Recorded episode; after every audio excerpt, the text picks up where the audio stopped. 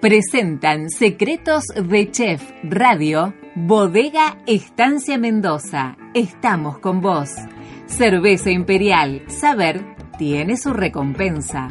Figan, cortes magros de cerdo, siempre hay cerca una sucursal Figan. Walter Varas, instalaciones comerciales. Bazar 33, todo para la gastronomía, pastelería y coctelería. Malatesta Resto Grill. Yuca Burgers, restaurante de hamburguesas y sándwiches caseros. Cocktail Cop, coctelería para eventos, coctelería honesta. Tregar quesos y lácteos desde Gobernador Crespo, provincia de Santa Fe, para todo el mundo. Soda Estambul. Autoservicio Candiotti de Oscar Salera.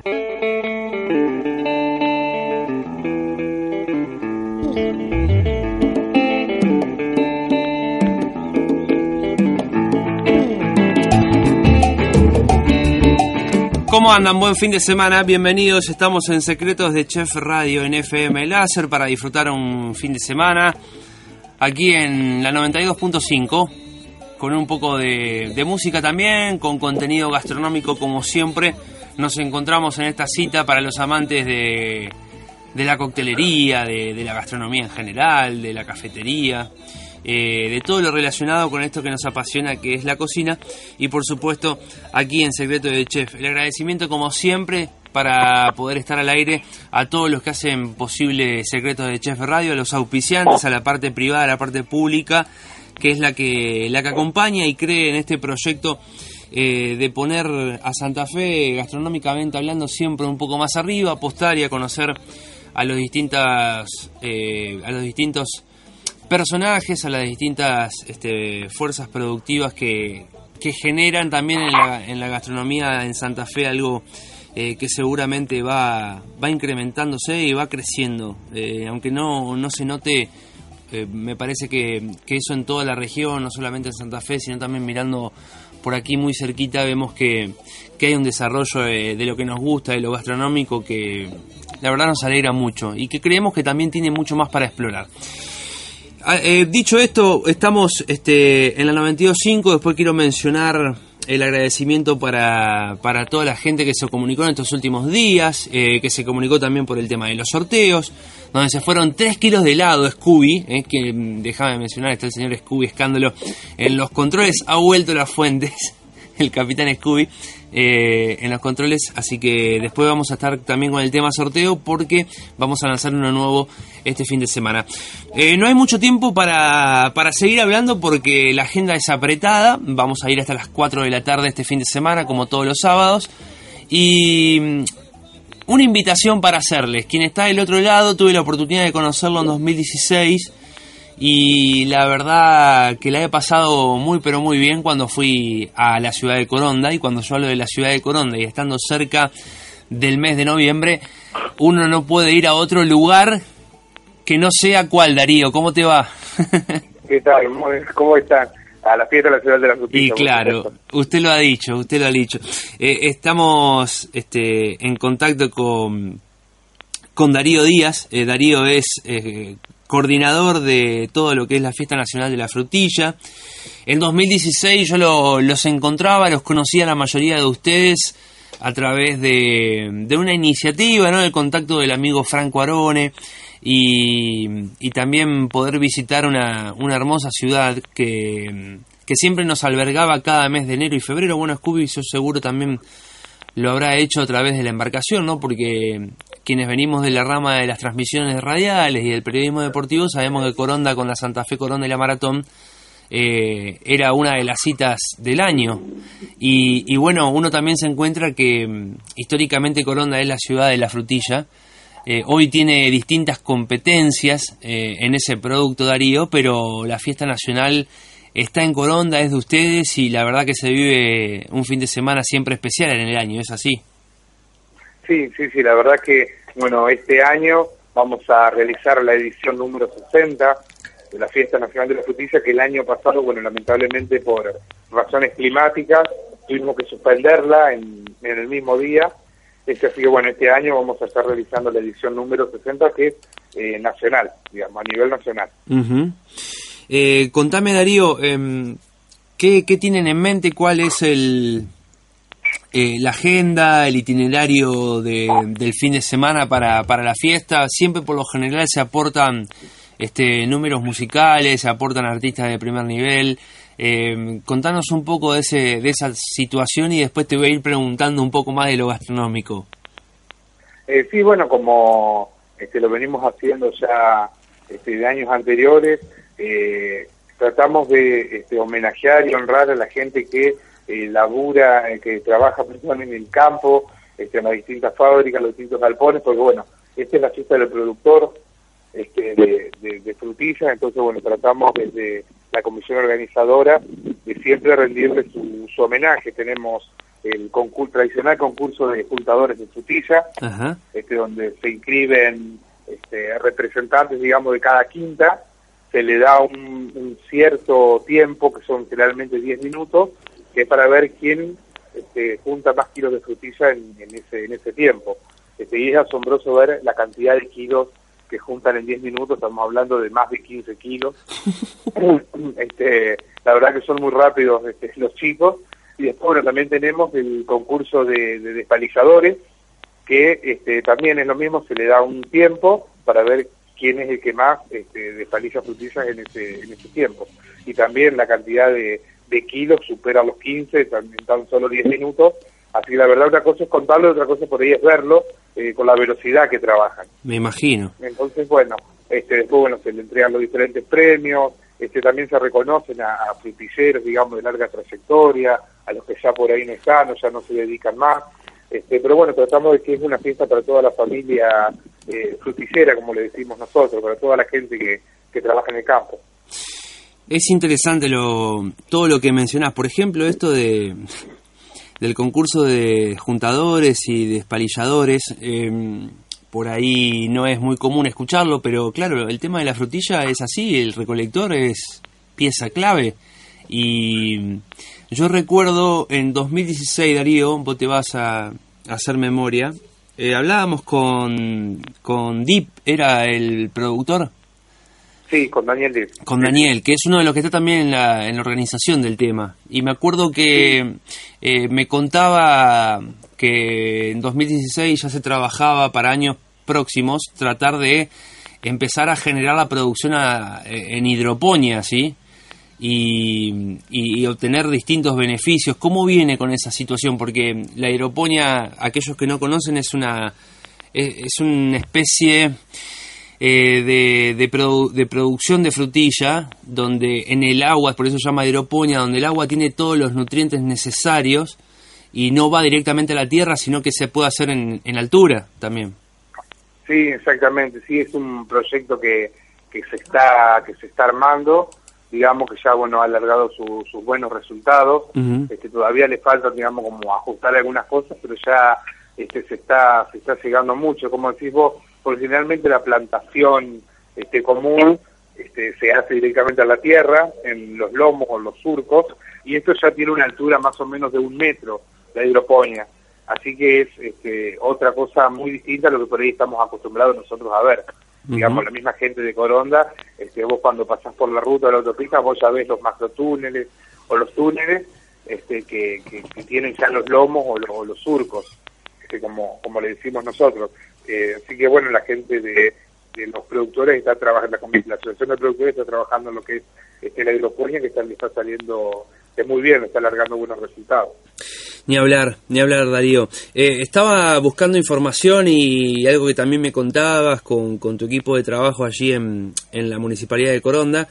Eh, tiene que tiene una buena premiación. A ver, eh, si, decime si estoy equivocado, pero cuatro mil pesos para el ganador de, del concurso de juntadores y de despalilladores. También ese es el premio al, al primer puesto y después hasta el quinto, por ejemplo, también se reconoce eh, la labor y hay premiación, así que es muy interesante. ¿Cuántos aproximadamente se anotan siempre para el concurso? Bueno, el año pasado, el año pasado tuvimos este, en el concurso de juntadores eh, una totalidad de 42 participantes, porque eso eh, recordemos que se hace por este por por galpón o por productor. Claro. Cada productor por ahí manda uno solo o dos digamos que es por ahí el tope que ponemos para este, para poder organizar todo todo mejor. Este, los premios, sí, la verdad que agradezco a la, Mutual Central Colonda, que es este, la que auspicia generalmente este, la, estos concursos. La verdad que ellos también siempre este, tratando de, premiar y, este, acompañar a la, a la familia que trabaja la frutilla. Eh, digo, es, eh, una cosa por ahí es contarlo, pero eh, otra cosa es ver con la velocidad que trabajan. Y, para la gente que, que de Tronca Frutilla el año pasado tuvimos 45 participantes. La verdad que eran muchísimo sobre el escenario y la que menos, eh, la persona que menos este, frutillas destroncó, digamos, fue, este, recién estaba mirando, 17 kilos y medio en 10 minutos. Claro, es todo, es todo un tema, ¿no? Es, es, todo un tema, y, es atractivo también, es, es como para darse una vuelta. Eh, ¿Dónde pueden encontrar em, la gente que esté interesada en, visitarlo? Porque sé que, bueno, este sábado 2, este, a las 3 de la tarde, o sea, están próximamente por arrancar el concurso ahí em, en Coronda. Eh, pero mm, se pueden acercar tranquilamente, esto arranca cerca de las 3 de la tarde, eh, por lo que estoy viendo en el cronograma, esto que contábamos recién del concurso de juntadores, el de despalilladores va a ser recién la otra semana, el viernes 8 de, de noviembre en la Plaza Urquiza, y la entrada es libre y gratuita, ¿es así, Darío? Sí, sí, sí, tanto para los dos concursos, la gente que quiera que quiera conocer, que quiera ver cómo se puede acercar, este para ver para ver directamente digamos cómo es que se trabaja porque la frutilla es algo muy manual.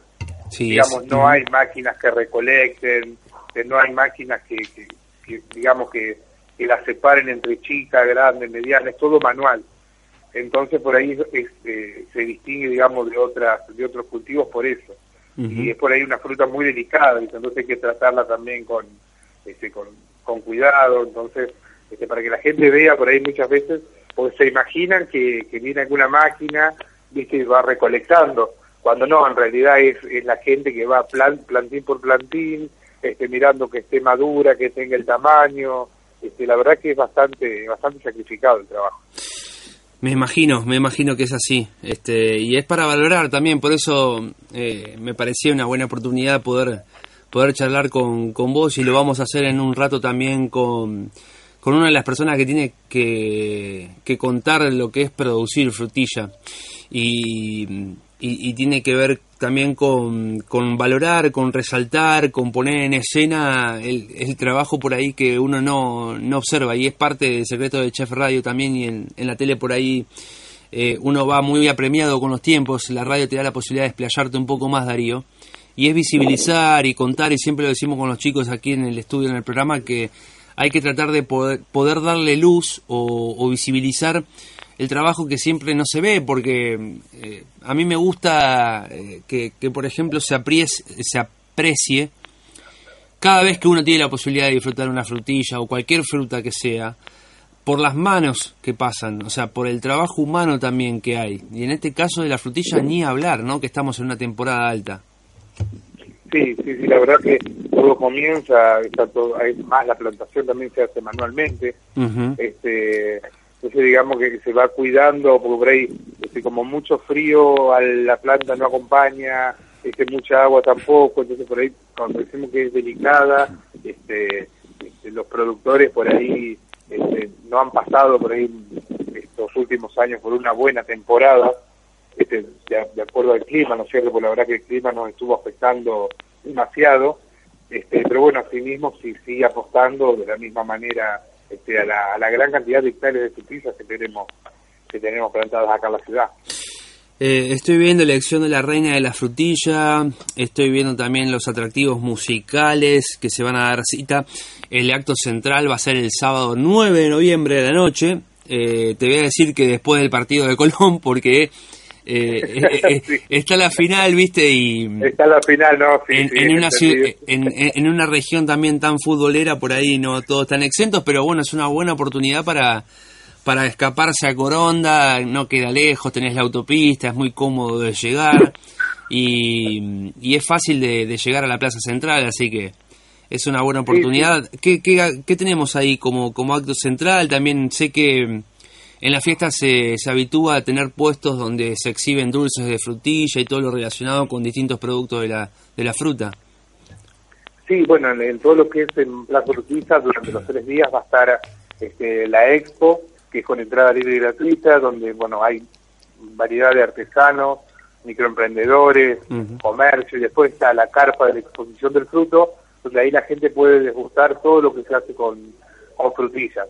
Desde la frutilla sola, frutilla con azúcar, con crema, con dulce de leche, en algún trago, mm. este, en algún postre, en alguna, o sea, lo que quieran, la gente puede venir y puede degustar lo que la gente de los productores este, preparan en esa carpa para eh, recibir a toda la gente. Disculpa, me dijiste, frutilla con azúcar, con crema, con helado, ponele, perfecto, pero para, pero dulce de leche mencionaste también. Sí, frutilla con dulce de leche. Hay, hay gente que, que combina mucho eso. Por ahí puede sonar raro, pero una de las cosas que más me impresionó cuando fui en 2016, eh, bueno, el argentino es dulce de leche, el santafesino ni hablar, que tiene la posibilidad de tener la cuenca lechera más grande de Sudamérica, eh, aprovechar justamente ese producto y combinar con la frutilla. Por ahí yo te digo, yo soy más de lo clásico, o sea, a mí me gusta la frutilla y a lo sumo ponerle, primero natural, si es posible natural. Eh, y segunda opción, creo que la crema americana, por ejemplo, el helado americana eh, con la frutilla es, es, ideal, es la mejor combinación, pero el de dulce de leche sé que, que ha ganado muchos adeptos, incluso recuerdo también cuando cocinamos en la costanera, ese año eh, Celina Isaac, que es la que nos acompañó, eh, no sé si recordará, hizo un postre también con frutilla que tenía dulce de leche. Sí, sí, sí, sí, tal cual. Acá es muy, es muy típico, digamos. Este, y después, por ejemplo, en los bares o donde vos, en los bares de la costa o en, los locales bailables, acá, por ejemplo, generalmente los tragos este, son con, con frutillas este, de, fruta, digamos, no es con pulpa o, o cosas así, o derivados, digamos sino que vos te acercás y vos ves los baldes con, con la fruta. Entonces ahí la gente se queda este, por eso también. Darío Díaz, eh, una de las personas organizadoras, una de las mentes que está poniendo el servicio también todo lo que tenga que ver con esta edición número 60 de la Fiesta Nacional de la Frutilla en Coronda como para acercarse, no estamos lejos si vos estás en Santa Fe, ni hablar si nos escuchás en Paraná o en algún lugar cercano aquí en la región. La radio tiene una potencia muy, pero muy impresionante como es láser, la 92.5, así que te puedes acercar y si no, se pueden ingresar y contactar. Yo estoy buscando toda esta data, por ejemplo, en eh, la Fiesta Nacional de la Frutilla en Facebook. Eh, te digo que es un canal interesante de comunicación, si no, decime cuál también, Darío, para contactarse.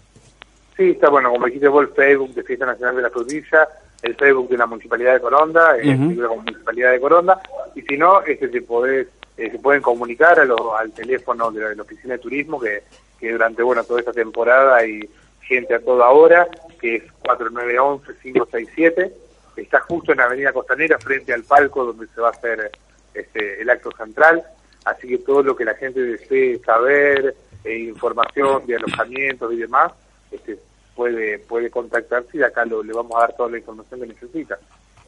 Perfecto. Darío, como siempre, un gusto charlar con, contigo. Espero que, esté todo en orden y que sea una, una verdadera fiesta eh, comiendo mucha frutilla. Ojalá que todos que vayan allá se lleven un, una, este, un recuerdo grato y, bastante, bastante dulce. Les digo que cuando volví ese año me volví con un par de cajas importantes de frutilla y me volví también con mucha mercadería en cuanto al tema mermelada, en cuanto al tema dulces caseros.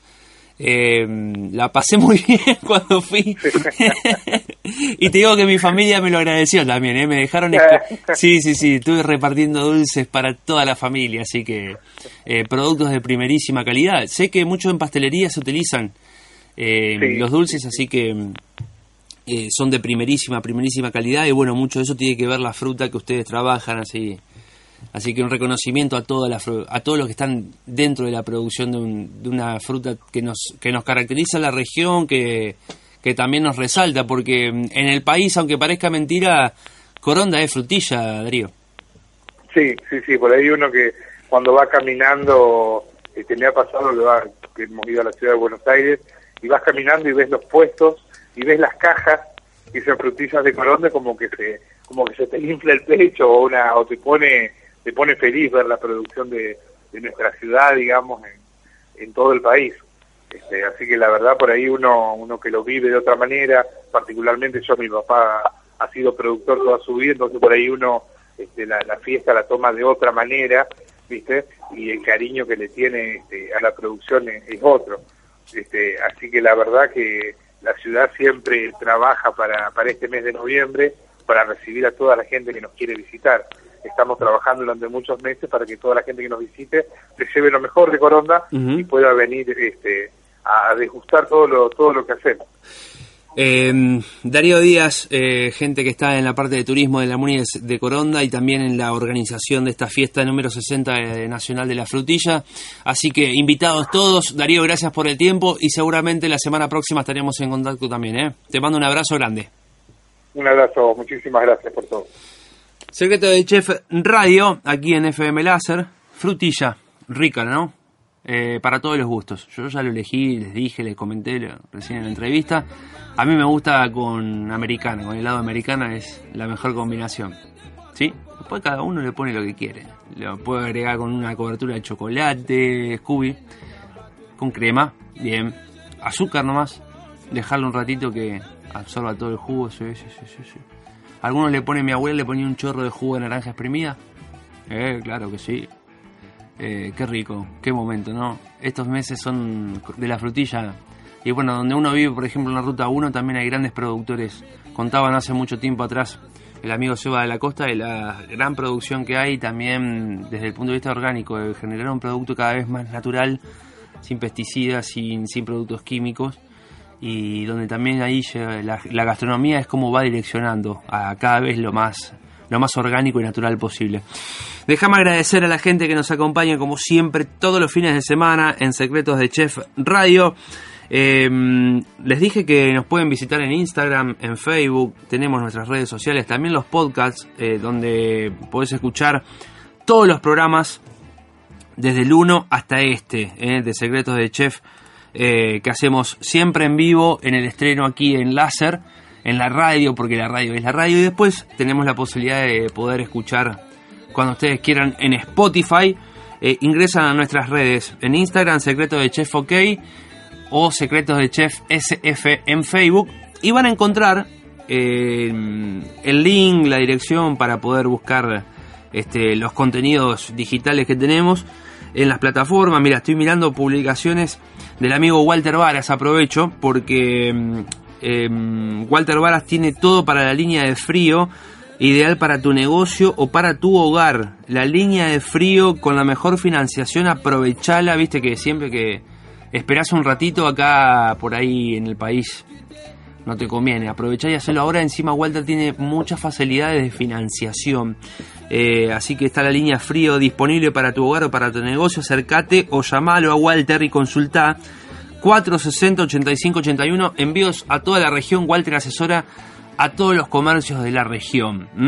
Eh, lo hace con, con, mucho placer y con mucho, con mucho oficio y con experiencia también, muchísimos años en, en el rubro. Así que llámalo a Walter Vara si está por abrir un bar, un autoservicio, un restaurante una panadería, una carnicería, lo que tengas, llamalo a Walter, eh, que con mucha alegría eh, toda la familia Varas va a estar acercándose y asesorándote de la mejor manera. Es una de las publicaciones que estaba observando aquí en, en Secretos de Chef Radio. Después, por ejemplo, hay un tip que está muy bueno que voy a compartir con ustedes si no lo, tienen y los invitamos a, que se acerquen a las redes porque la interacción sigue cotidianamente. Bueno, realizamos el sorteo de los 3 kilos de helado. Eh, Mónica López, Mariel y Matías este, fueron los ganadores y ya retiraron y pudieron disfrutar de su premio. Así que, bueno, como siempre, no solamente la, cocina en el fin de semana, en la tele, acá en la radio, charlando de gastronomía, sino también siguiéndolo día a día en la interacción que tenemos con los medios de, digitales, que son una herramienta muy pero muy importante. El saludo para la gente de Estancia Mendoza, www.estanciamendoza.com.ar. Ingresa y conoce todos nuestros vinos y espumantes. La bodega más premiada del país en el exterior, Bodega Estancia Mendoza, te invita a conocer su nuevo Wine Hotel, ubicado en la mejor zona vitivinícola de Argentina, Valle de Uco, con más de 100 hectáreas para recorrer la ruta del vino y disfrutar de la naturaleza. Estancia Mendoza estamos con vos. Cerveza Imperial es la cerveza premium de la Argentina. ¿Aún no probaste las cinco variedades? Las variedades más importantes de Imperial. Aprovechá, a mí me gusta muchísimo la Cream Stout, aunque la consideran siempre a la cremosa, la negra, la de sabor intenso para acompañar en el invierno. Bueno, hoy estamos en otra temporada. La Amber Lager, la roja, también una de las más exquisitas. La fresca, la Weissbier, que es la de trigo. ¿No probaste la de trigo todavía? Acércate a cualquier lugar donde puedas encontrar una imperial de trigo porque la verdad vale la pena. Después tenés la IPA, la APA, la clásica dorada Lager. Cualquiera de las variedades de imperial son ricas y de aprovechar para probar todas las, las variedades. Momento de escuchar un poquito de música porque estamos en láser, una radio de música también. Así que vamos a compartir un rato de de distensión y después primera pausa que se va aquí en el programa, un lindo fin de semana que estamos atravesando aquí en Láser 92.5 con la conducción en los controles de Scooby Escándalo. Ya venimos.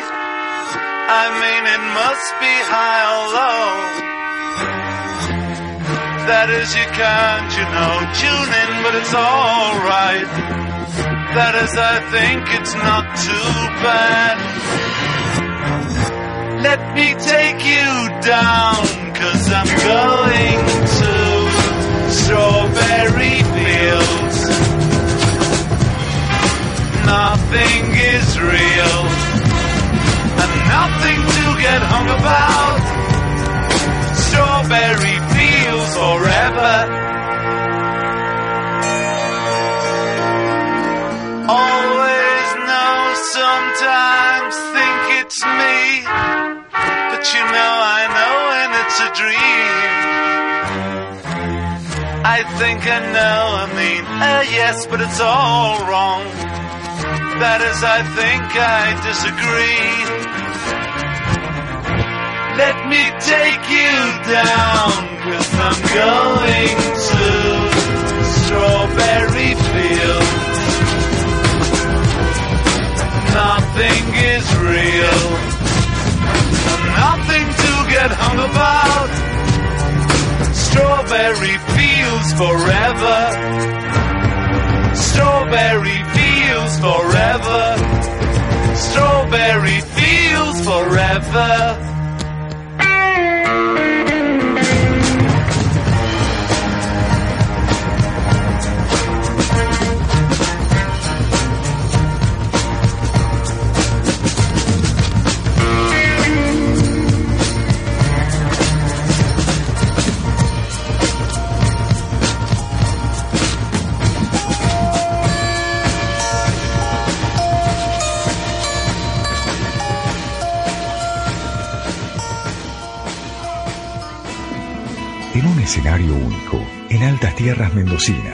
Tupungato, Valle de Uco, nace nuestra pasión más inspiradora y poderosa, la pasión por los vinos.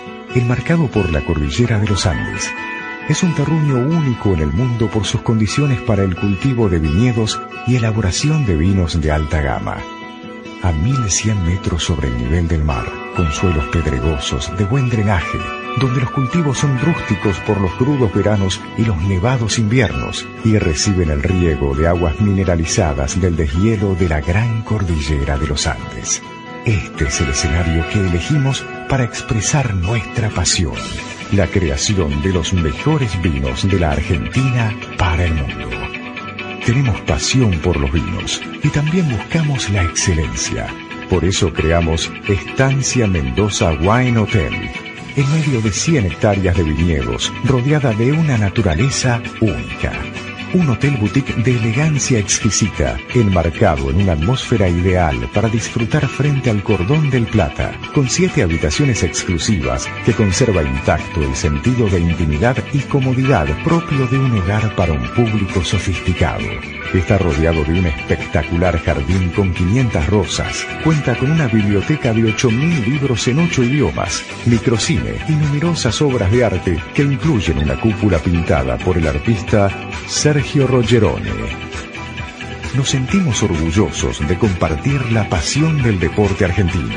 Por eso somos la primera bodega en acompañar las actividades de los Pumas, comprometida con los valores que el equipo nacional y el rugby representan fraternidad, esfuerzo, respeto, lealtad y la voluntad de superación con que pensamos y materializamos nuestros vinos. Y cuando la pasión se comparte, el fruto no puede ser otro que la excelencia. Por eso creamos nuestra línea FC Barcelona, en homenaje al equipo del mejor del mundo. Nuestra pasión nos impulsa a dar lo mejor de nosotros, a ir siempre más allá de nuestros límites. Por eso, exportamos a más de 27 países del mundo y tenemos dos sucursales en el exterior, una en Shanghái y otra en San Pablo, Brasil. En nuestra pasión por crear y brindarle a nuestros consumidores nuevas experiencias vivenciales, creamos Cadabra, la primera etiqueta desarrollada con realidad aumentada que invita al usuario ávido de nuevas experiencias a vivir una realidad mágica. Esa misma pasión nos impulsa a buscar siempre un upgrade de calidad, dedicación y profesionalismo por eso, nuestros vinos obtuvieron más de 250 premios nacionales e internacionales durante los últimos cuatro años, ubicando a Bodega Estancia Mendoza en el top 5 de las bodegas más premiadas de la Argentina. Nuestra pasión se expresa uniendo lo mejor de la naturaleza con el esfuerzo de nuestra gente, para lograr vinos que se traducen en experiencias únicas somos fieles a nuestra esencia de expresar en vinos lo mejor del Valle de Uco, con calidad desde el origen, artesanalidad y tecnología, tradición e innovación. Seguimos con vos, creando vinos inolvidables. Si estás pensando en instalar un nuevo negocio o renovar el que ya tenés, nosotros podemos ayudarte. En Walter Varas Instalaciones Comerciales realizamos equipamiento integral para todo tipo de comercio, supermercados, panaderías, carnicerías, almacenes y negocios gastronómicos. Aportamos ideas para el mejor funcionamiento de tu local. En Walter Varas vas a encontrar lo que necesitas para darle la mejor experiencia a tus clientes. Yo sé que la sigla APA quiere decir American Pale Ale. También sé que la frase yo hago yoga hoy se puede leer de atrás para adelante, como la APA. Figan, los mejores cortes de cerdo envasados al vacío. Nueva sucursal en Blas Parera al 8300, atrás del cuartel de bomberos. Acércate y conoce nuestras promociones. Descuentos importantes para gastronómicos. Figan, carnes porcinas magras. Bazar 33 te ofrece una completa gama de productos para la cocina del hogar o negocio. No dudes en visitarnos en calle Mendoza 2654, a un pasito de la peatonal. Bazar 33 tiene el stock más completo en utensilios para gastronomía, pastelería y coctelería. Consultanos al 456-6320 o buscanos en nuestro Instagram como Bazar33. Seguimos haciendo secretos de Chef Radio aquí en FM Láser. Eh, ¿Cuánto movimiento hoy? Eh? ¿Cuánto movimiento? por todos lados. Yo solo en el estudio hoy, un saludo para los chicos, para Topito, para todos, para Alfred, para Nahue, están en sus menesteres, así que nos alegramos mucho. Sí, sí descubrí exactamente. Che, eh, mira, voy a cumplir eh, un programa movidito, cargado, decíamos en la agenda, porque del otro lado está un tipo que cuando agarra una raqueta o una paleta y le das una pelota sabe qué hacer. No muchos saben cómo utilizar una raqueta, o una paleta, pero el que está del otro lado lo sabe hacer muy bien y también eh, sabe conducir, sabe tirar liso, es polifacético el hombre. Martín Fatonani del patio de la cervecería, ¿cómo te va? ¿Cómo andas, loco? ¿Bien? ¿Todo bien? Todo en orden. Ya estamos retirados de eso, pero bueno, antes, antes jugábamos. Eh, pero, Ahora no, estamos retirados. Bueno, su hijo, por ejemplo, lo, hace bien, ¿no? Me dijeron que juega bien al tenis. Sí, sí. Sí, sí, el nenito se está dedicando a eso, gracias a Dios. ¿Y el padre tira consejos o no todavía? No, no, no ya, estamos, retirados, por eso, estamos retirados. Vamos, a la, vamos a lo verdaderamente importante porque acá ya se terminó la mentira, digamos. Sí, tal cual. A lo que, a lo que nos dedicamos, al trabajo. Sí, al trabajo, claro, claro.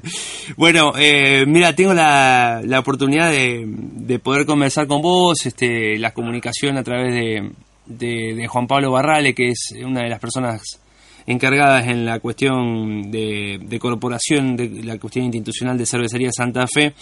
Y hace un par de días se reinauguró el patio cervecero, ese patio que nos caracteriza, que, que también es, es parte de, de, nuestra cultura cervecera, es parte del santafesino ahí en Calchines al 1400. Y me gustaría poder, poder contarles a la, audiencia del secreto de Chef Radio y a toda la región eh, con qué se va a encontrar, porque va a estar renovado esta temporada. Sí, sí, la verdad que la cervecería hizo una apuesta muy fuerte. El sector que teníamos en uno de los que había una carpa, eso no, no, no está más. Hicieron todo un lugar eh, vidriado, con lo bueno que le agregaron aire, acondicionado, oh. que para el verano en Santa Fe es fundamental. Y lo, lo fundamental también que le eh, pusieron, eh, tenemos unas canillas, más canillas cerveceras, tenemos 12 canillas ahora en ese sector. Que tenemos toda la variedad de la línea imperial y de la línea Santa Fe.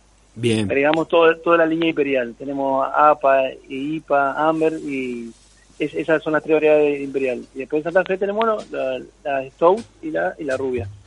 Fundamental. La rubia que viene del cervezoducto. Perfecto. Eh, ese lugar me parece que es un detalle que lo resalta y para el santafesino o para cualquiera eh, que, que habita en estas benditas tierras, húmedas también, por cierto. el tema del aire acondicionado en ese nuevo lugar no es un detalle menor. No, no, eh, la verdad que eso es un paso adelante que hemos hecho porque la, la, gente le gusta estar al aire libre. En el momento en Santa Fe que estamos, nos, nos chicharramos con el calor, es fundamental el aire acondicionado. Y la verdad que este sector quedó muy lindo para 150 personas, y la verdad que están cómodas, en un lugar re agradable, eh, nueva estética tenemos, así que el cervezoducto ahora se ven bien los cuatro tanques que vienen de la cerveza de, la fábrica, la verdad que esa parte quedó espectacular. Muy buena, una inversión muy grande que ha hecho la cervecería y la verdad que, resalta nuestra tierra, digamos. Ni hablar, eh, por eso eh, destacar lo que me parece eh, importante 150 personas me decías, esto quiero dejarlo bien en claro, ¿esto es por orden de llegada o los días, supongamos, el patio por ahí en esta temporada sabemos que es temporada alta para ustedes, que los lisos van y vienen como agua, y es por orden de llegada, eh, se puede reservar ese lugar? Estamos tomando reservas, eh, porque como decimos, esta época es fundamental la, despedida, lo bueno que al ser 100, 150 personas se puede reservar ese sector para para un evento privado, cualquier día, de lunes a domingo lo podemos reservar, no importa que sea sábado, porque como el lugar tiene capacidad para 700 personas en el patio, ese sector lo podemos reservar para un cumpleaños, para una despedida, para una recepción. Martín, ¿cómo, ¿cómo se puede reservar? ¿Se pueden contactar, en ingresar en el, patio? Tiene sus propias redes también. Por, Instagram, por Facebook, por el teléfono acá del, local. Eso no hay, ningún problema. El patio de la cervecería, así lo encuentran, el patio de la cervecería. Para eso ya tenemos la, mucha gente ahora usa las redes para la reserva. También estamos en la, hay una aplicación en Santa Fe que se llama Reservando también, que están unos chicos que son en Santa Fe, y hay varios bares que solamente estamos en esa, en esa aplicación, también pueden reservar por ahí también. Tenemos varias, líneas para, para hacer reservas. Perfecto. Y acá en en este lugar lo que yo te quería comentar que los jueves estamos haciendo un lugar, una onda más relajada. Está viniendo una banda a tocar todos los jueves con un DJ después de fondo hasta la una de la mañana. Así, sí, para venir con amigos, tomar una birra. También estamos haciendo eso los jueves. Buenísimo. Y sé que... el jueves pasado, cuando, cuando fue la inauguración, empezamos con esa, ese estilo, este jueves repetimos. Y para venir a tomar con algún amigo, comer, y la música está de fondo, no es que sea bailable, ¿viste? Es para estar en un ámbito más sí, tranquilo. Mucho más entrado el fin de semana. Eh, Así que los, los, jueves interesante para ir con amigos, aquellos que, que tengan ganas de pasar un, un, lindo rato. Habitualmente los jueves son días de peña, tincho. Y, y, creo que también está bueno como para salir un día, siempre se turnan los departamentos, las casas de los amigos, de las chicas. Eh, sí, aparte como es, si queremos comer lo de tu amigo en la peña, después venir a tomar algo acá, así que por eso no es necesario venir a comer. Claro. Venir a tomar algo, eh, se pide la birra en la, en la barra, la cerveza, así que es, un ambiente relajado. Esa barra donde hemos filmado en varias oportunidades, ¿está nueva? está ¿Han acondicionado también la barra, no? Sí, por eso, ahora lo que voy, antes eran todos pilones, ahora hicieron un solo un solo barral de 12 canillas tenemos ahora. Claro. Agregamos 6 canillas más, 7 canillas más en este sector. Antes teníamos 5, 3 variedades y 2 de productos, ahora tenemos 12 cervezas. Impresionante, como para... para la idea es para los jueves así, es traer una cerveza invitada de la fábrica, de, puede que en cualquier momento puede ser, por decirte, Heineken, como puede ser la, la Kuzman, a, traerla como invitada. Para, para, para los jueves. Bien, bien, aprovechar. Eh, ahí es, como, es la canilla comodín, digamos, el jueves. Claro, ¿Eh? claro, era decir, che, este jueves tenemos esta, esta birra, vengan a probarla, no la vamos a traer siempre, pero porque lo que tenemos siempre es el Santa Fe y la, línea imperial. Te consulto, Tincho, porque esto es importante. ¿Hay un ranking? ¿Cuál es la más elegida por, por el público? La, calculo que debe ser la Lager, la clásica, la dorada, o hay alguna... no, no, no. digamos, hay épocas que se vende menos la Lager, pero siempre se vende más esa, la, cerveza Santa Fe. Bien. Pero en épocas cuando es el clima un poquito más frío, se vende más las la de variedades y de las variedades la que más se vende la, la IPA. Mirá vos, ¿cómo, cómo pegó la IPA? ¿Cómo entró en el mercado? Por favor.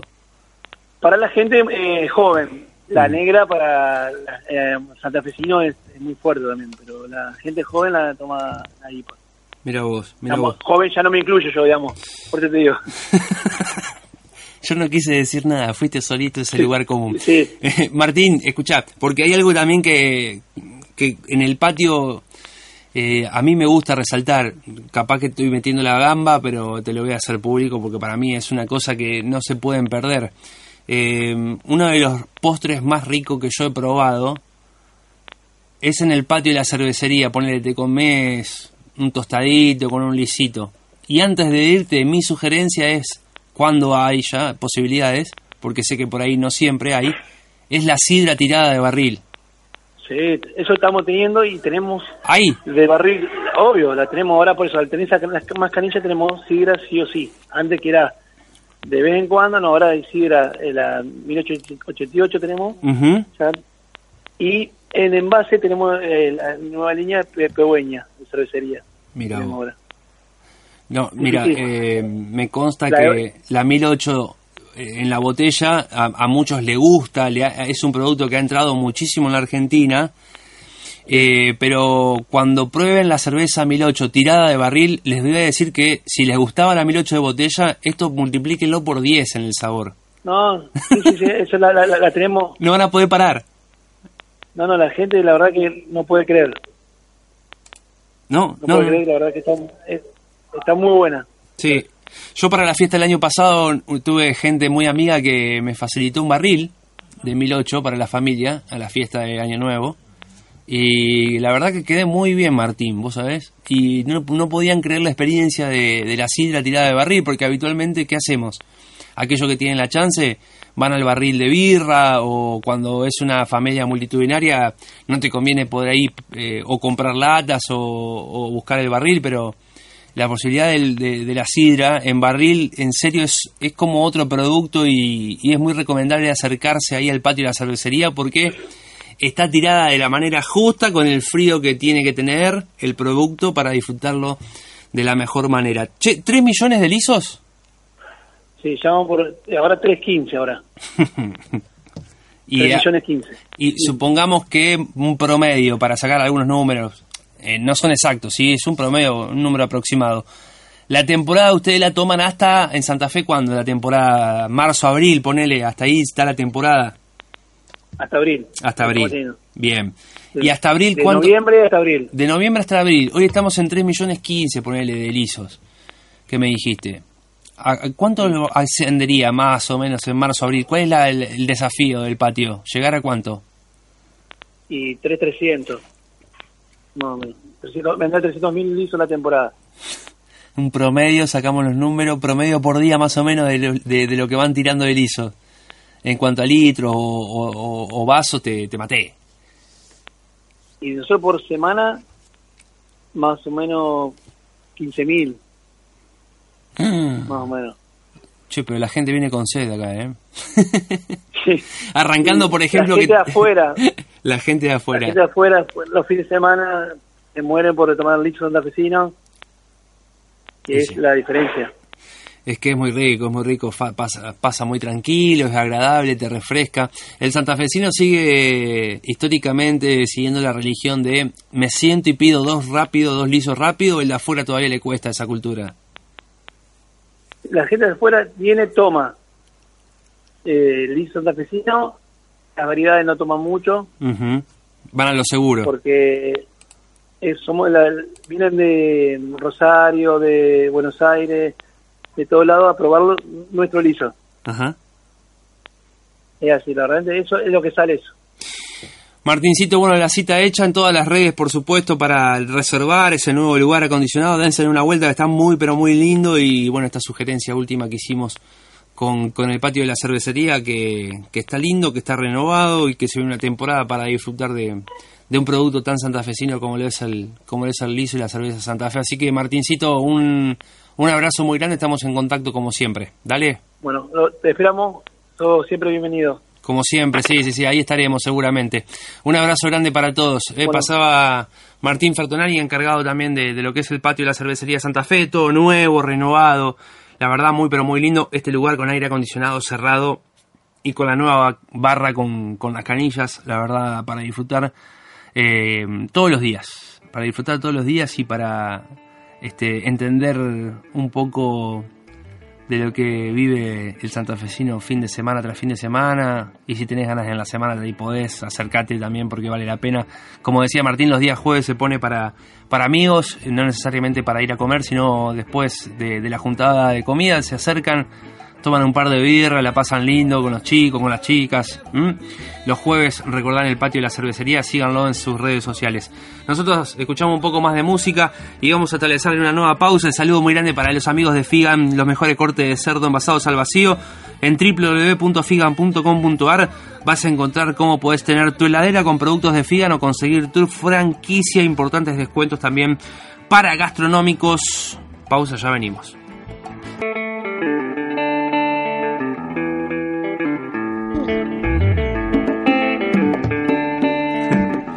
Seguimos haciendo Secretos de Chef Radio en Láser 92.5. Eh, para mí es un enorme placer eh, tenerlo en la mesa. Y bueno, hace un par de días los veníamos contactando. Te seguía eh, con el tema del viaje en tus redes. Y bueno, llegado no hace mucho tiempo, recientemente desde el otro mundo, desde Oriente, desde Japón. Así que le tenemos a Gustavo Kakazu, que nos acompaña aquí en Secretos de Chef Radio. ¿Cómo te va, Gustavo? Bienvenido. Un placer tenerte. ¿eh? No, al contrario, muchísimas gracias por la invitación. para hablar de esto, para mí es un placer. Bueno, fue un viaje de placer, pero también tuviste que sacrificar el, el famoso ocho manos que se hace habitualmente todos los años en, en Santa Fe para la fundación, Sí, sí, sí, sí. este, donde entre otros tenés el gusto de cocinar con el chino Tepliski. este, bueno, y, pero eh, sarna con gusto no pica. En este caso dijiste, bueno, este año lamentablemente no. Todo no se me puede. Espera, me, espera, me espera el origen, me espera Japón, tal así cual. que... Todo, todo no se puede. No, así ¿viste? que bueno, tuvimos que sacrificar esto. eh, quedó en manos de José Alfaro el lugar de ocho manos. Y por lo que me cuentan los chicos, está eh, salió muy bien. En estos días que vamos a comer un asado, así que vamos a juntar y van a contar anécdotas y hablaremos de, de ocho manos, del viaje y de todo. Ujú. Qué linda iniciativa eso de ocho manos, que también es una es unas es un almuerzo tradicional en el Puente Colgante, eh, benéfico, eh, donde se reúne, aparte de la pa- del, del sector privado, del sector público, que contribuye a través de un almuerzo. Totalmente. Eh, fue un, la verdad que fue una idea muy loca. Fue una idea del chino Teplisky. En su, en su principio es una idea del chino. Y agarró y dijo, yo estaba con el tema de organización de la fiesta de colectividades, que uno coincide, que es en agosto, y me agarró un año y me dice, no, 30 de septiembre no hagas nada, me dijo. No hagas nada. ¿Qué vamos a hacer? No, no, vos no hagas nada. Reservá esa fecha. Reservá esa fecha, me dijo.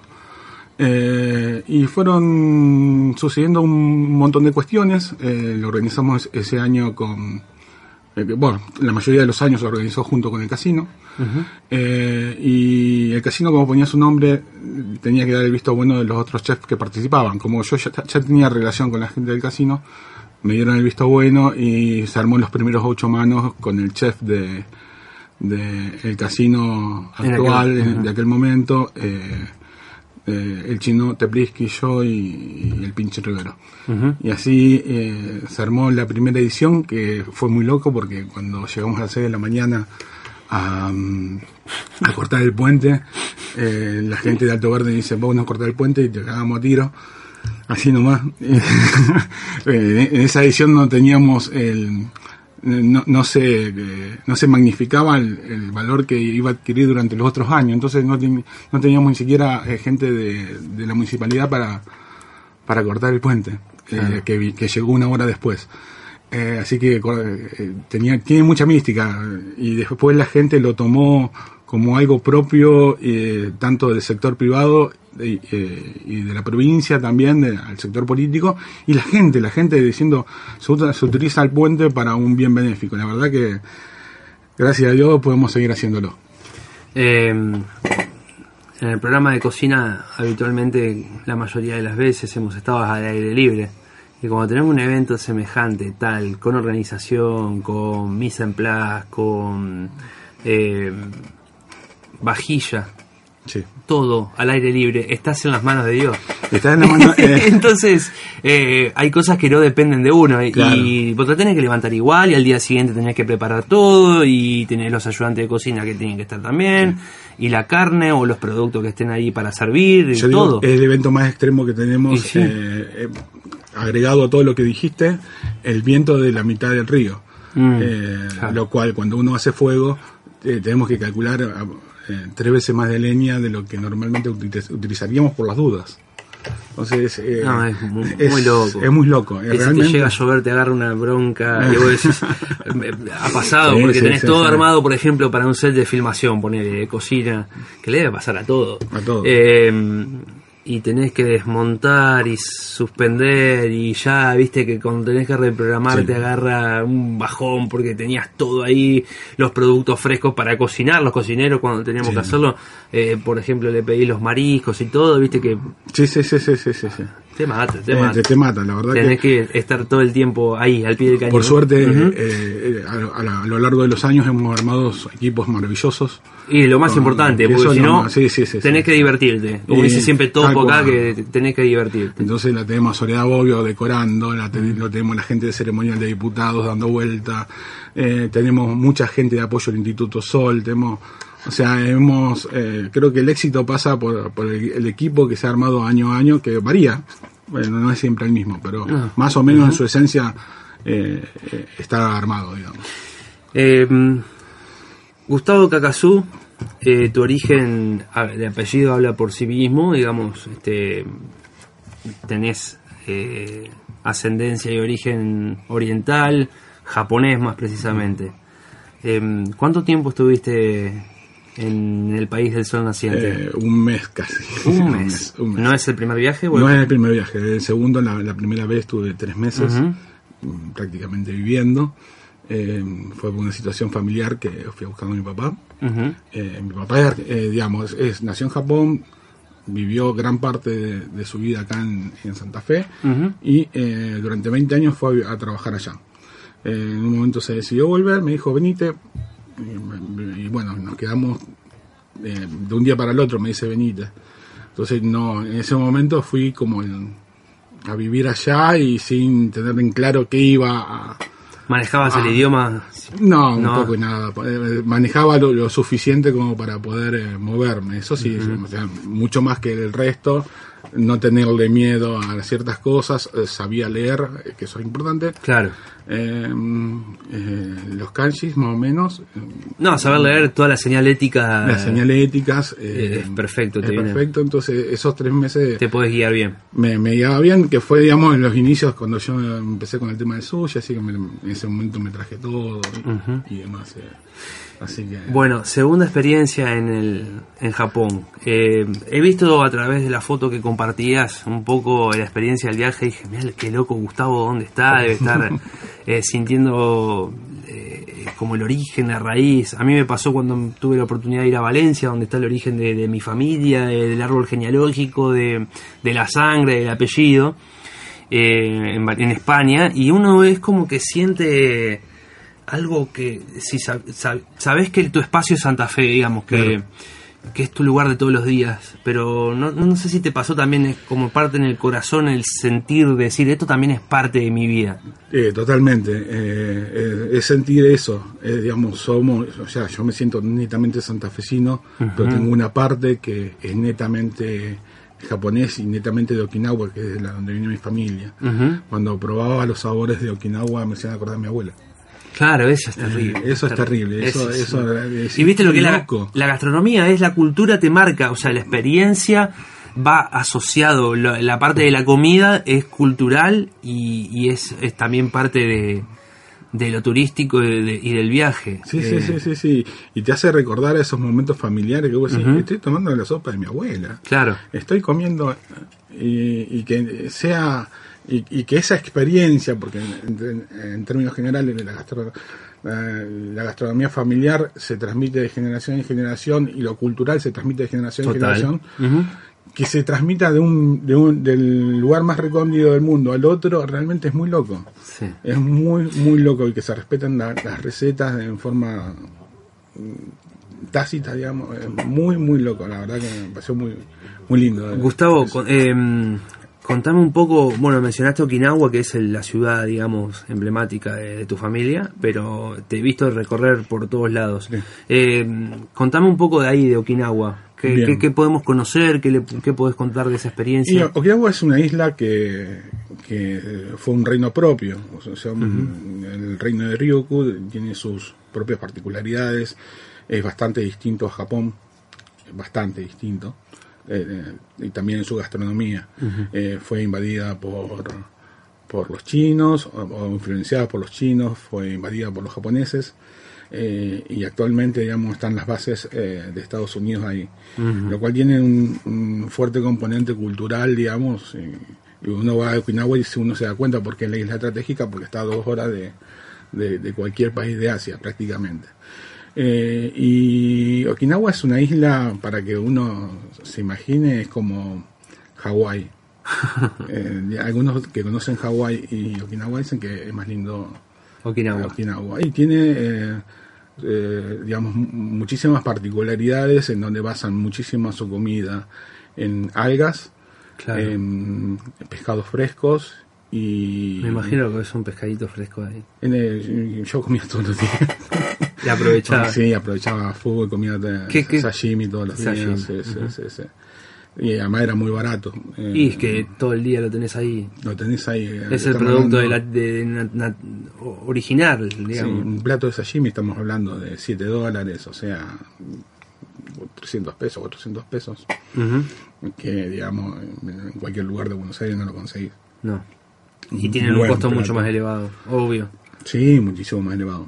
Y ahí fresco. Y ahí es totalmente fresco. Y está, digamos, todo lo que son los pescados. Eh, es una isla tropical. O sea, tenés, eh, ya voy a levantar las fotos de Okinawa que son realmente muy lindas, pues son todas todos los pescados de colores, eh, como están en el Caribe directamente. Eh, el agua son turquesas, eh, el agua es transparente y ellos tienen una vida muy relajada. Es el lugar en el mundo donde mayor índice de vida hay, donde más cantidad de gente longeva hay. Claro, sí, sí, sí. Porque debe ser una cosa muy... Además por el tipo de alimentación que deben tener. Sí, sí, sí, por el tema... Bien natural. Mira, yo te voy a dar un, dato. Mi señora parece un poco delicada con el tema de, de, las comidas y habíamos llevado un montón de, medicamentos por las dudas. No consumió un solo medicamento en todo el viaje. Eh, eso es parte, digamos, de la gastronomía japonesa en general, no solamente de Okinawa. Y uno dice, bueno, come todo el, todo el tiempo arroz, pero el arroz eh, eh, está mezclado con, lo acompañás con algas, lo acompañás con pescado, lo acompañás con otras cosas que hacen que, al final no, no, no, tenga ese supuesto estreñimiento que uno puede llegar a pensar cuando lo relaciona con el arroz.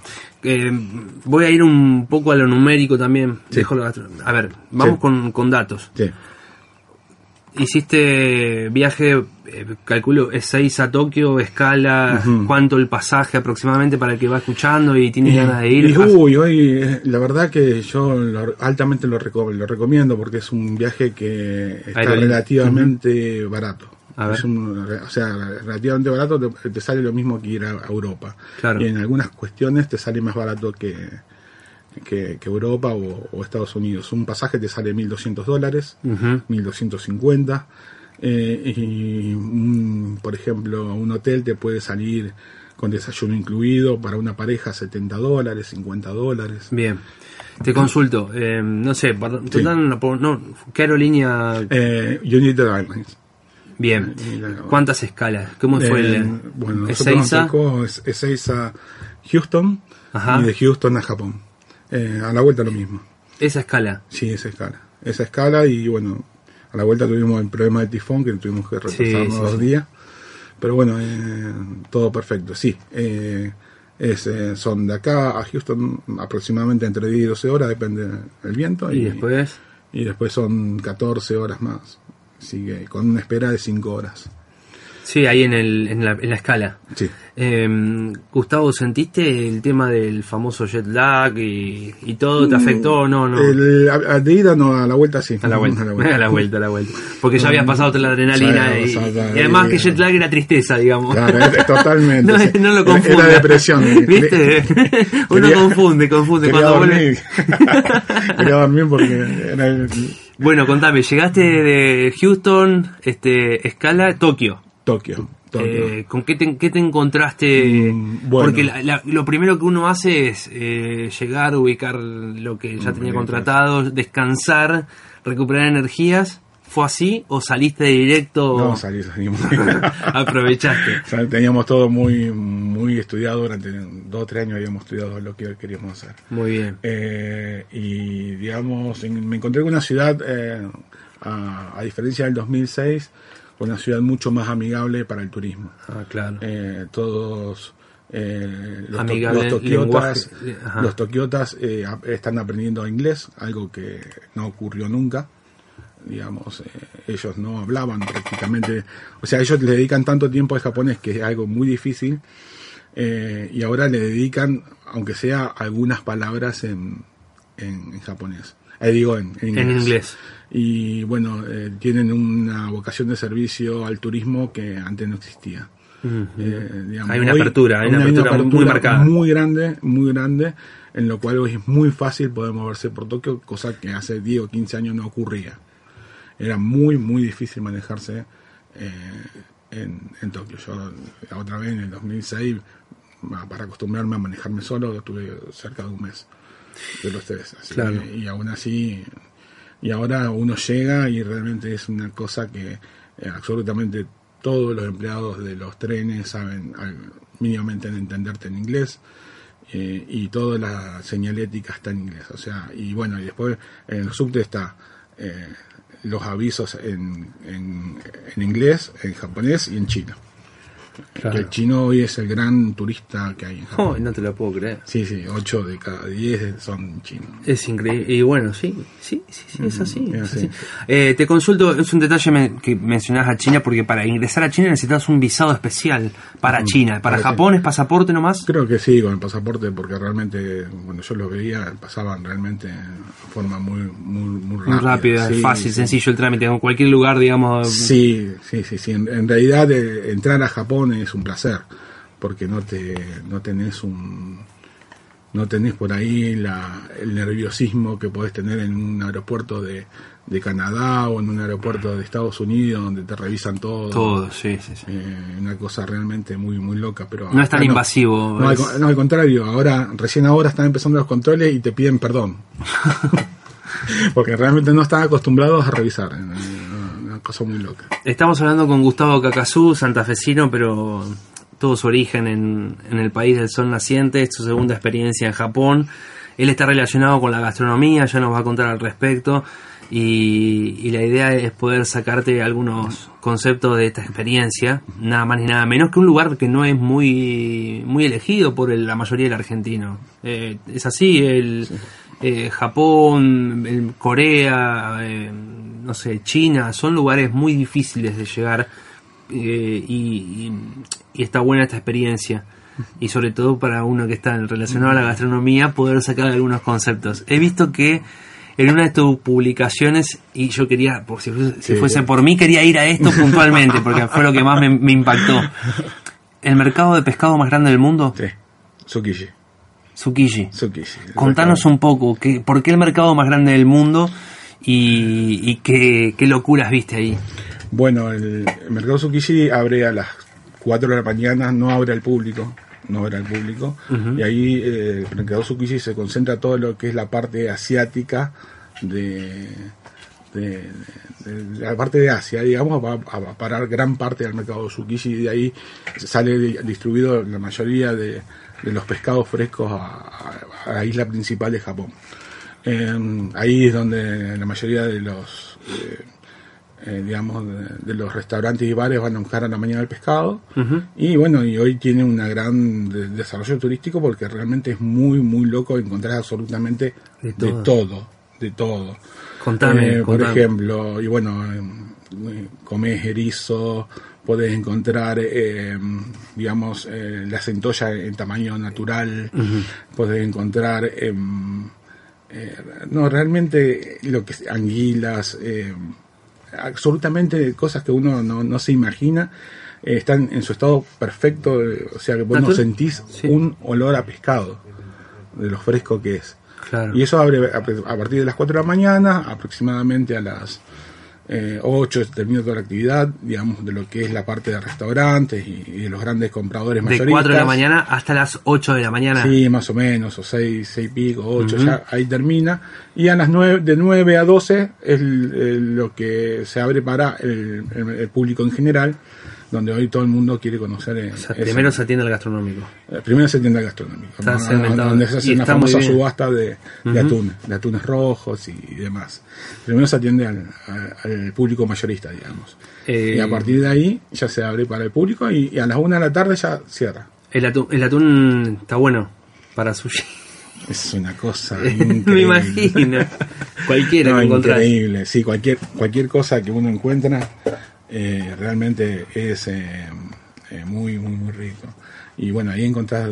¿Atunes de cuánto viste, por ejemplo? No, no, no vi, pero... Tamaños de todo tipo. O sea, eso, eh, eso no, no, no, no- uno no tiene acceso al público. Ah, bien. Eh, porque eso es... eh, Vos ya lo digamos, encontrás en- en exhibición. en pero vos te das cuenta que son atunes Pero de, si vos vas como 150 kilos. kilo, claro. Pero si vas como gastronómico podés observar la pieza completa, digamos, o ya lo tenés exhibido también de manera como comercial. No, no, no. eh, si vos vas como gastronómico, la- eh, se vende la pieza entera. ¿Viste? No, me imaginé. Sí, sí, sí, no, además, Ahora, qué bien pensado que está. Sí, sí, sí. Hay una de las fotos que si vos las ves bien detenidamente, tenés un, un cuchillo de aproximadamente un metro veinte, que parece un sable, y en realidad son eh, cuchillos para de- desarmar atunes rojos. eh, digamos, son cuchillos especiales, no, no, es que está hecho así a la, a la marchanta, son cuchillos que se utilizan para despiezar eh, eh, atunes rojos, digamos. Atunes rojos, blancos, eh, pez amarillo, o sea, tenés millones, millones de, de, miles y miles de de, de, especies diferentes, digamos. Y la mayoría en su estado fresco, que eso realmente impacta e impresiona. Y tenés aproximadamente el mercado Tsukiji son como, imagínate, eh, va y viene, va y viene, son como 6, 7 calles. 6, 7 calles. Sí, sí, sí, sí. restaurantes, bares, eh, lugares que venden eh, pescado fresco, se especializan en, algo determinado, y tenés todo el tema de la cuchillería, vajillas, eh, todo. sí, sí, todo ahí en, prácticamente sí, 7, 8 cuadras, que uno al lado del otro. Y son todos chiquititos, imagínate. ¿Comiste ahí? Sí, por Ahí es el mejor sushi del mundo. Fui dos veces fui. No, ¿te, me, ¿te puedes quedar un ratito más? Sí. ¿Hay tiempo? no, la estamos pasando, ¿la está pasando bien? Sí. Eh, te agradecemos el tiempo, la verdad, que puedas compartir este este concepto de, tu viaje a Japón, al país de, Oriente y, y, poder extraerte conceptos gastronómicos, a alguien también te relaciona a la gastronomía eh, la verdad que, es este, una linda charla que tenemos y espero que ustedes del otro lado también a través de Láser 925 lo estén disfrutando. Pasar 33, el más completo de la región, moderniza tu cocina del hogar o busca todos los utensilios para tu negocio. Acercate a Mendoza 2654, muy cerquita de la peatonal. 456 6320 Bazar 33, todo para la gastronomía, pastelería y coctelería. La amiga Patricia ahí en el bazar que, siempre está al pie del cañón con Sandra como encargada. Sos de ir, me imagino, al, bazar. Las chicas son divinas, la verdad, la pasamos bárbaro. Autoservicio Candiotti, el amigo Oscar Salera, en la esquina de Marcel Candiotti, gobernador Candiotti, en pleno corazón de barrio Candiotti está Autoservicio Candiotti, que tiene el delivery del asado. Por lo general, muchos tienen ganas de comer asado a veces, se juntan con los chicos, no tenés tiempo porque estás laburando. Llama al teléfono que te voy a dar ahora, Oscar te lleva el asado, la mejor carne a la puerta de tu casa. 453 4983 especialidades en pamplonas milanesas, en carnes y pollos de primera calidad, autoservicio Candiotti de Oscar Salera. Música y pausa comercial. Después venimos, seguimos charlando con Gustavo Cacazú, el mercado más grande de pescado del mundo, en sashimi, nos contaba recién. Tenemos un montón de cosas más para compartir con él, no te vayas. Bueno, recta final del programa. Eh, no quiero perder tiempo, le agradecemos a todos los auspiciantes como siempre, eh, la gente de Tregar también, quesos y lácteos desde Gobernador Candiotti, provincia de Santa Fe, hacia todo el mundo, siempre importante poder consumir lácteos de buena calidad, en este caso de Tregar, hechos acá en Santa Fe para todo el mundo. Y también Soda Estambul, la soda más potente del país se produce acá en Santa Fe, la que más gas tiene es Soda Estambul, que además ofrece agua mineral en bidones de 12-20 litros de agua para tu hogar, para la oficina para el negocio Saludo grande a la familia Sarchi. Gustavo Cacazú que nos acompaña en el estudio. Todo vendido entonces, comercialmente estamos impecables, saldados con todos los que nos acompañan y que también hacen posible que podamos estar los fines de semana en sus casas a través de la pantalla de Somos Santa Fe, eh, cocinando, mostrando con los chicos y acá charlando de lo que nos gusta y nos apasiona, que es también la gastronomía. Gustavo, estábamos hablando de tu viaje a Japón. Eh, yo recién decía la pescadería más grande del mundo, eh, pero nos estabas contando de detalles de, ese lugar. Nos decía que yendo y viniendo son aproximadamente seis cuadras. Siete, cuadras. Seis, siete cuadras, que tiene de todo, que te encontrás todo fresco, que te encontrás el puerto vivo ahí adentro, digamos. Tal cual. Y además, además de los galpones donde hacen las, las eh, subastas, o sea, es realmente un lugar enorme. Que, que ahora lo quieren trasladar, así ya tiene un un tiempo eh, la idea de trasladarlo, pero que bueno, que no, realmente trasladar todo ese monstruo debe ser una, tarea faraónica. Recién decías el mejor sushi del mundo. Sí. Eh, ¿Por qué? ¿Por el producto fresco? De Por varias cosas. El arroz. Eh, digamos, el sushi se hizo famoso a partir del, Así como el sushi, digamos... Eh, el sushi ya no es más japonés, el sushi es mundial. Ya es mundial. Pero pasa lo mismo con el ceviche, no sé si coincide, ya son platos del mundo. Son platos, fusiones del mundo que realmente tienen sus características, digamos. ¿Por qué es el mejor sushi eh, del, del- del mundo, digamos, o, o se considera el mejor sushi del mundo el de Tokio? Eh, porque el, así como la empanada está la san- santiagueña, la tucumana, la... la- Las- sí, sí, sí, todas. Tenés un montón de variedades. En, en el mismo Japón tenés varias vari- variedades de sushi. de sushi. El sushi de Tokio se llama el sushi de Domae eh, y eh, realmente tiene un, un toque de fusión eh, realmente muy interesante con un punto de arroz eh, bastante suave, lo cual es realmente una manteca en, en la boca, digamos. Cuando vos en otros lugares ya tenés ah, sushis más vinagrados, o sea, ya es un- una cuestión de, de muchísimo paladar. Pero hay mu- muchas diferencias, digamos. Por ejemplo, en la región de Kansai, que es donde lo saca, ahí se hacen eh, los sushis cuadrados, o rectangulares, mejor dicho. No roll. Eh, no roll, se hace con una especie de cajón rectangular, se lo pre- apresiona y se le ponen los diferentes ingredientes, digamos. Eh, Bien. cada, cada región tiene lo suyo, digamos, y también tiene el sushi es muy de estación, digamos, depende de la, la estación del año, van utilizando la, el- la mercadería que hay en, disposición.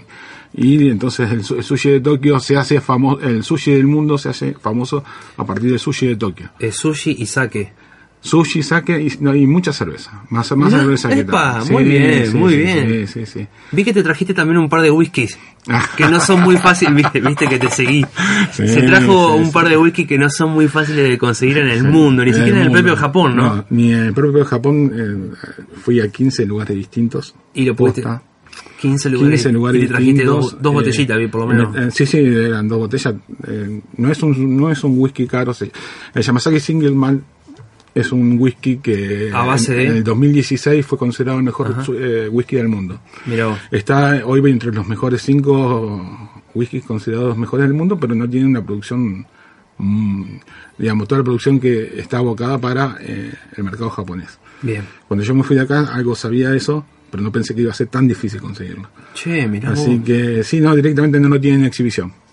Así de fácil. ¿Y cómo, cómo hiciste para Y no, teníamos, eh, le, le iba a la vendedora y le iba a preguntar y decía, no, no tengo. O, o- y la- ¿Moneda en que comercializás ahí? ¿Con qué tuviste que comprar? No, con yen. Con no, yen, no, no. directo. Y además no es un, no, digamos, tiene el mismo precio que... ¿El yen eh, está muy parecido al euro o al dólar? Por- ¿O eh, intermedio? Son 100, por cada 100 yen es un dólar. Por cada 100 yen es un dólar. Y realmente eh, es un whisky que es tremendo. Ya abrí uno. Ya, ya, ya. lo abrí, ya lo abrí, ya lo, lo tenía que probar. Entonces, justo... Se- te ríe el operador. Sí. Le digo, bueno... Pero pará, ¿con qué te encontrás? Mirá si tuviese Pancho de Gabuzzi de Exquisitos Placeres. Pancho es un, también un Y conocedor de eh, whisky. me Pero- te encontrás con un whisky que es, eh, digamos, hay que dejarlo estacionar un poquitito, eh, mejor tomarlo con un chorrito de agua, como se toman los whiskies. Eh, y una vez que está estacionado, eh, realmente cuando entra en el, pala- en el paladar es muy, muy agradable, donde se desprenden aromas. eh, pero al principio, si uno lo toma medio rápido, es bastante astringente. digamos. Maíz, digamos, el producto básico La verdad que no te sabría decirlo, Ah, pero. ¿No dice la botella? Mm, No, no, no, no, Para, la, sea, pro- para, la- la, próxima, para la próxima. la te- próxima invitación me vas a traer la botella. traer la botella y, Y- y vamos la, a la probamos. ¿eh? Pero realmente eh, te encontrás con un whisky que no eh, tiene to- toda la fama que tiene, eh, está bien hecha, digamos. Eh, es un whisky muy, pero muy, muy suave, muy, muy rico. Mira vos. Así que Y no es, no es costoso. no es costoso, no es costoso. 48 dólares. Claro. No es tan costoso. Bueno, fue elegido el mejor en el 2016, ¿no? Sí, sí, sí, sí, estamos hablando de... Y sí. no, no, no, traje dos botellas porque tenía que traer dos botellas Sí, de, sí. de whisky, una de sochu, que es otra bebida japonesa. Sake, me imagino también, Eso que también. trae sake, entonces no podía traer... Mirin. Eh, no, mirin, no, no, no, eh, bueno, mirin es eh, un, eh, se utiliza más en la cocina para cocinar y es un saque malo. Claro. En, en general es, es un saque dulce, como vendría a ser el oporto acá. Claro, sí. Así, entonces eso... Es más, por decirlo sin que se ofenda, es más ordinario el producto. Sí, entonces, sí, sí. Y hasta incluso es fácil de conseguir. Es fácil de conseguir, sí, sí. no hay diferencia, a lo mejor son productos importados que podés conseguir que vienen de Japón y están en perfecta condición. Claro, ¿Eh? exactamente. Entonces ya traía otras cosas, no, no pude traer más. Está bien, no, está bien, pero bueno, veníamos por esta pregunta porque eh, estábamos haciendo una especie de maridaje, estábamos hablando del pescado, estábamos hablando del mejor sushi del mundo Cerveza. y la pregunta era si iba con sake y vos me decías, no, no, no, mucha cerveza. Mucha cerveza. ¿Y cerveza artesanal? Eh, ¿Cerveza tirada? No, no, no, no, no, no he, no he visto cerveza artesanal. Todo industrializado, Todo industrializado, botella, lata. botella. eh, hay cuatro o cinco marcas líderes allá Ajá. que realmente andan muy bien algunas, son realmente muy distintas a las que se pueden probar acá. Son eh, son todas lager la mayoría, pero Bien. pero eh, dentro de las lager impresionante. Muy muy balanceadas, ni muy amargas ni muy suaves. eh, con un balance Equilibrada. muy equilibrados. Gustavo, te consulto por el tema vino. Hace muy poco tiempo vi que, mm, bueno, eh, Francia y los grandes productores también en España, hay toda una cuestión con el tema vino y las etiquetas de, de- de- la mayoría de los productores de vino franceses vienen eh, luchando y pidiendo por un, por un producto bueno, digno. Lógicamente que está la mente capitalista en el hecho de poder ubicar la mayor cantidad de- en el mercado de, de litros posibles y vender, y vender. Pero eh, los productores franceses, con toda esta cultura que tienen del vino, empezaron a tener un competidor que les da mucho miedo, que es Oriente. Sobre todo China. Eh, ¿Cómo viene Japón también en esa cuestión, en el tema vino? El tema no, vinos japoneses no he visto. No. no, no he visto. De, de hecho, digamos, eh, allá se ve mucho lo que es vino francés y vinos italianos, Todo vinos chilenos y muy poquito argentino. Bueno, no es lo mismo que está pasando No, por lo que estuve leyendo En últimamente China. en China. En Pero- China hay una revolución del Sí, vino. hay un desarrollo bastante importante de la uva, eso sí. Sí, sí, sí. Eh, eh, están desarrollando mucho la uva, capaz que en algún momento se tiran al vino. Lo que pasa es que el arroz es la base de todo. Y sí, Y la mayoría de los destilados vienen también ahí. Y eh, seguramente ayudará mucho el colchugante para el tema de hacer la cerveza y, y demás. No, sé bien cuáles son las fórmulas, pero me imagino que lo, lo deben utilizar para poder hacer también la, la misma cerveza. Pero son muy, muy cerveceros. Eh, y el saque ha tenido, digamos, un, un desarrollo muy importante en los últimos 20, 30 años. El saque se desarrolla a partir, digamos, del pulido de arroz. Cuando más pulido de- tengas el arroz, cuando más grande sea el arroz, más lo va a poder pulir. Cuando más pulido sea el arroz, mejor calidad de alcohol vas a ob- a obtener. Entonces, eh, en los últimos 20 años, genéticamente, eh, 20, 30, 40 años, vienen desarrollando genéticamente arroz más grandes y han logrado un arroz lo suficientemente grande como para poder desarrollar saques que se puedan tomar fríos. Antes eh, el saque se tomaba caliente porque realmente no era un alcohol muy agradable El paladar. al paladar eh, en forma natural o frío. Entonces ahora desarrollaron un tipo de saque que realmente es muy rico. Es muy rico, muy, muy, muy sabroso, lo están desarrollando, le, le están poniendo, igual que acá, por ejemplo, algunos sabores, lo están saborizando y Ah, realmente es muy, muy, muy Eso rico. es una apertura grande, ¿no? Porque productos tan clásicos como el sake, Mm.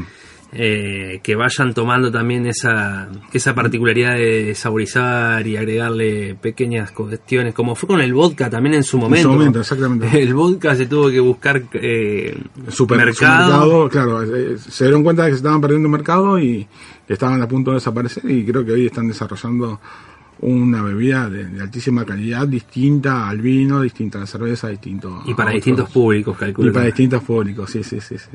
Así que realmente es muy, muy interesante. Eh, sushi, sake, hablabas de cerveza. Eh, ¿Qué? La cerveza fría, calculo. Fría, fría, Sí, bien sí, sí, fría, sí. no, la- lager, lager, así que tiene que ser bien fría. Em, te quería preguntar por el tema de algo que a mí siempre me llamó la atención de la gastronomía japonesa. Japonesa, no eh, de parte asiática, sino bien japonesa, que es eh, cómo tratar de aprovechar todos los beneficios de cada uno de los productos naturales.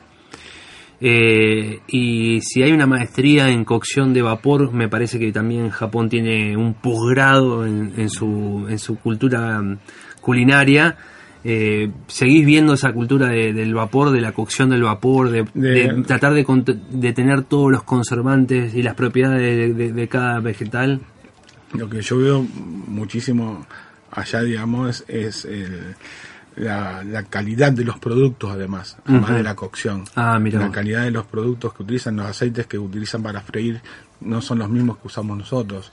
Es un aceite que muy refinado, que la verdad que tendría que chequear, pero eh, me parece que hasta tienen aceites de canola y, y demás para, para poder hacer sus Bueno, cosas. usa mucho sésamo también, ¿no? Usan mucho sésamo, pero el sésamo más para saborizar. Saborizar, digamos. sí, porque es muy intenso. Es muy intenso, sí. Utilizan muy poquito para darle un, un toque, digamos. Eh, pero sí, digamos, eh, ellos, digamos, eh, a la hora de, de generar un, un almuerzo o, o el desayuno, que es la parte más fuerte de ellos, eh, cuidan mucho su cuerpo. El desayuno es la parte más fuerte. Sí, básicamente se toman una sopa, pescados eh, hervidos. En el desayuno. En el desayuno, sí. sí. O sea, olvídate el café con leche, el tostadito, la le de meten, no, le, le- le- la, la combinan. Yo, yo durante este tiempo hice eso y no ¿Te pasó costó nada. adaptarte a eso? No, no, no. ¿Cómo es eso de que la combinan? A ver, contame cómo es la cultura. Arrancás desayuno bien fuerte, ponele. Eh, sí. Pescado, sopa, Sí, eso, pescado, sopa, arroz, vegetales. vegetales, algo de alga. o sea, un almuerzo tradicional para Eso es lo que hace el japonés o sea, normal. es, un desayuno, almuerzo, un- un- una especie de, de brunch, ponele, como Sí, le llaman en la eh, cultura. Exactamente. Eh, no todos los japoneses, ahora ya hay, digamos, gente que está dejando estos hábitos, pero en general es así. general es así, culturalmente es así. Y Bien. después se llevan a sus trabajos lo que se llama el bentó, lo que es una vianda. Ajá. Entonces, bueno, ¿Y qué preparan una ahí? vianda, en la vianda encontrás un poquito de todo, un poquito de arroz, un poquito de, de brócoli hervido, un poco de, de carnecita. Y Pescado, pescados, pescado siempre, ¿no? Siempre, siempre. Que se come muchísimo. ¿Cómo está vista la cultura argentina ahí en el sentido de lo gastronómico? ¿El japonés está abierto o es muy cerrado? No, eh, no, ¿Hay no, carne pasa argentina? que nosotros, hay- a ellos les parece muy loco que, que, que nosotros vayamos a visitarnos. dice. O sea, nos dicen, se viene del otro lado del mundo, no, O sea, no, no tienen, eh, no les entra en la cabeza de que, de hecho, el japonés no es un tipo muy salidor de, No, es cierto. de turismo. Entonces le, le genera muchísimo, mucho ruido el hecho de decir, miren, se vienen del otro lado del mundo. ¿no? Claro, sí ¿Qué están hacen abiertos al turismo en el sentido de, de tener a, a China A que China. maneja el 80-90% del turismo en general Claro, ahí, claro, en la isla. Y entonces, bueno, le- le- Pero están le- pegados, están cerca. Eh, no conocen mucho de la gastronomía argentina, eso es la, realidad. No conocen solamente dos o tres. ¿Y restaurantes argentinos? No hay nada. No, no, no. ¿No viste? No, no. No, porque la comunidad eh, argentina en Japón es relativamente pequeña. Casi nula, te diría, por lo que me contaste. Sí, 10.000, hay 10.000, 15.000 argentinos, ¿no? O menos. Lo que pasa es que es difícil conseguir los productos, ya imagínate. Sí, eh, el bueno. costo además. Eh, bueno, allá, digamos, lo que, nosotros hacemos, eh, bueno, lo, que los japoneses hacen allá, los argentinos japoneses que están allá, es ir a los eh, la comunidad brasilera, que sí es grande, ahí hay medio millón de brasileros, y bueno, ahí pueden conseguir algo de yerba, pueden conseguir algo de dulce de leche, pueden conseguir eh, picaña, o sea, se pueden conseguir otras co- eh, cosas, digamos, pero en los eh, lugares donde hay mini mercados brasileros. Ahí está la carne de Kobe. La carne de Kobe que no la probé. Ay, no, pero es que no, para probarla también necesitas Sí, una inversión. Una inversión muy fuerte que, no- que no, yo veía eran Le cuatro contamos- pedacitos menos de claro. 100 gramos. Vamos a contarle a la gente de qué se trata. Me gustaría que se lo cuentes, vos Eh, tenés no, mucho eh, más eh, valor. claro, ¿eh? eh, yo. no, eh, la carne de Kobe es un, viene de Es la carne más cara del mundo. La carne más cara del mundo, está como 400 dólares, una cosa así. Eh, se, Viene de la vaca, es una la vaca. Es una vaca que le hacen masaje, le hacen masaje todos los días. Es un animal dan- des- que no tiene estrés. ¿Mm? no est- está totalmente des- desestresado. eh, entonces, le- ¿qué hace eso? Que le dan de comer, le dan de tomar cerveza, le dan de todo. Están como en un hotel cinco estrellas. Están como un hotel- exactamente, en un hotel cinco estrellas lo que hacen es generar una carne que eh, está muy mezclada la grasa con la, con la carne, digamos. Entonces, supuestamente... No están separadas las capas, Las capas. habitualmente. Acá está todo todo mezclado. fusi- es, es como ver, no sé, como un salamín picado fino, ¿eh? una, Sí, eh, o sí, sea, sí, para, para que un poco la, se grafique Ni así tampoco, Ni no, así no, está- es como un marmolado. Es un marmolado muy, muy, muy, muy particular. Eh, que bueno, que, eh, y eso la gente, digamos, eh, lo valora mucho y, y lo paga. Eh, allá es muy común ver gente comiendo eh, carne Kobe. Eso. Pero son, digamos, los, los, platos de carne Kobe, que por eso realmente no lo uh -huh. son 100 gramos. Te sirven 100 gramos, exactamente. Mira, esto es una publicación que hicimos el 6 de agosto. Dice, la Waishu japonesa es la carne más cara del mundo, sale más de 200 dólares el kilo. Sí, sí, sí, sí. Eh, se distingue a simple vista por su sorprendente marmolado. marmolado. Ese es el término de la carne, eh, recién lo mencionábamos. Y es impecable, vos lo ves y, y te llama la atención bueno, de una manera... Wagyu es un, es un, es un tipo de, digamos, de el, la, la, raza de, de, Cada animal tiene una identificación particular. Es como que están alojadas en un hotel cinco estrellas, como contaba. Gustavo. Es así, literalmente. Sí, sí, sí, literalmente. Y es la base de la producción, o sea, fíjate. Y dicen que se está abriendo muchísimo la... Digamos, eh, sí, pero realmente no lo probé, pero todo el mundo dice que es realmente una manteca. Y lo, lo comen ellos, digamos, en, en especie de vuelta y vuelta. Sí, sí. sí. Eh, así le, le cortan lonjas finas y es vuelta y vuelta. Así que bueno. Eh, sí, sí. Uno de los placeres que para el próximo viaje. Para el próximo viaje es, es el pendiente que tengo. Lo que pasa es que hay que tener Sí, sí, sí. Igual creo que es una vez a la vida decir, bueno, probé, probé sí, sí, el Kobe. Así como me traje dos whisky Yamazaki que una vez en la vida. Claro. eh, ya vamos a probar la carne. Hay tiempo. Sí, hay tiempo. Hay tiempo. La verdad, Gustavo, es un, para mí es un placer tenerte. A mí me gustaría que podamos renovar también la charla porque sí. imagino que hay muchas cosas más para sí, contar. Sí, sí, sí. Yo, eh, yo creo, me gustaría mucho venir a contarte eh, cómo son los modelos de negocio gastronómico allá. Que es Uy, muy, qué lindo, qué tema interesante, qué tema es interesante. Muy interesante porque, uh -huh. porque se puede copiar el modelo, no. se puede, no. Listo, fue muy contundente. No, no se puede copiar, pero es muy interesante el modelo. O se puede extraer algunas cosas de se ese pueden, modelo. De ese modelo sí se pueden extraer, sí. Eh, que eso es lo interesante. Mirá qué lindo. Che, bueno, sí. eh, la verdad que las puertas abiertas eh, para, para cuando quiera, todos los fines de semana nosotros disfrutamos de, de, un espacio para la gastronomía, está pensado así. Y bueno, acá estaremos esperándote, eh, estamos contactando. Claro. Y para mí es un, no, es un la verdad, un lindo momento que hemos pasado. Nos transportamos un poquito hacia, hacia Oriente con, con tu presencia y con estos relatos de, de, lo que fue tu viaje. Ojalá podamos renovar otra vez el, la charla y poder seguir Totalmente. contando y transmitiendo todo. Muchísimas gracias Nacho por la invitación, la verdad que la pasé genial eh, y bueno, a, tu disposición y muchísimas gracias. No, no, por favor, le agradecimos, somos nosotros y también me imagino toda la, la, audiencia de la región. Ha pasado Secreto de Chef Radio como siempre, que tengan todos un muy buen fin de semana, disfruten, ¿eh? nos encontramos como siempre todos los sábados de 2 a 4 de la tarde aquí en la 92.5, chao.